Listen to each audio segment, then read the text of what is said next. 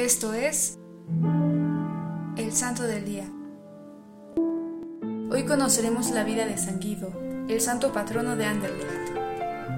Este hombre santo se le caracterizó por siempre estar ocupado, ya que aquellos que lo conocieron aseguran nunca haberlo visto perezoso o en descanso. Así encontró su fe en Dios gracias al trabajo y siempre demostró su amor por la humanidad siendo piadoso con las personas que se le acercaban.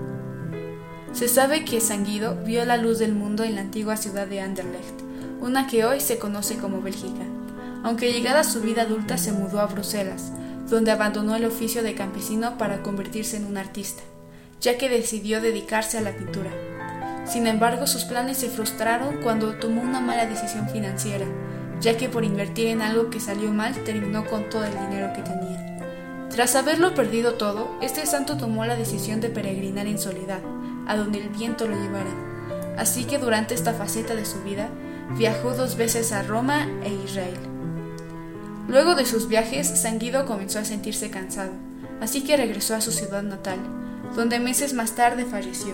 En un comienzo se le desconoció, así que se le enterró como un completo desconocido, aunque eso solo fue el inicio de su gran fama, ya que después de ser sepultado, aquella localidad comenzó a ser sede de varios milagros, de ahí que se le comenzara a venerar y se le considerara un hombre santo.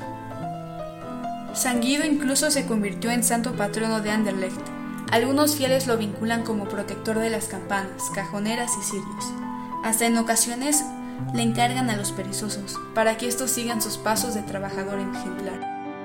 Te pedimos, San Guido, que intercedas por nosotros.